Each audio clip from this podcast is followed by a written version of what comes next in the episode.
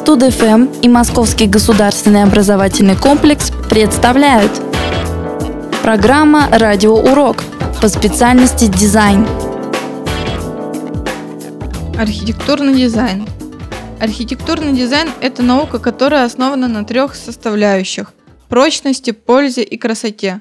В мире существует немало великих архитекторов, которые создали множество великолепных зданий, которыми мы продолжаем любоваться до сих пор. И если кто-то считает, что архитектурный дизайн – это всего лишь способность рисовать красивые картинки зданий, то глубоко ошибается. Первым произведением дизайнеров стоит рассматривать пирамиды в Гизе – Этими пирамидами каждый год приезжает любоваться огромное количество людей. Первым архитектурным дизайнером можно считать древнегреческого скульптора и архитектора Фидия, который жил еще до нашей эры.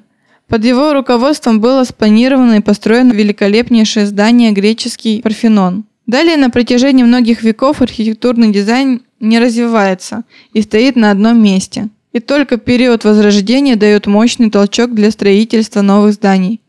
В архитектуре появляются новые имена и великолепные строения.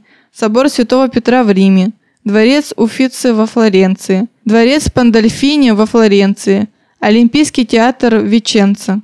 Этот период можно назвать золотым периодом архитектурного дизайна. А потом появились готика, барокко, классицизм. В каждом из этих архитектурных стилей есть свои великолепные строения. В готичном стиле выстроен знаменитый собор Парижской Богоматери.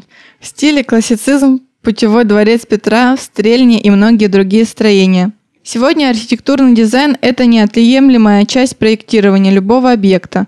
Нам хочется, чтобы здания в наших городах были не только прочными, но и красивыми.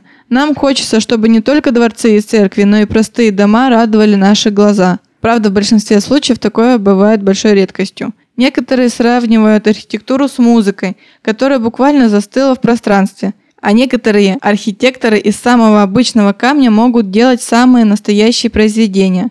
В этом случае дворцы и церкви, величественные соборы и здания университетов как бы парят над землей. Современный архитектурный дизайн тоже имеет свои отличительные черты – Архитекторы стали воплощать в жизни более смелые задумки, которые раньше просто невозможно воплотить в жизнь. Например, здание инноваций Joker Club в Гонконге – это конструкция, которая полностью выполнена из стекла.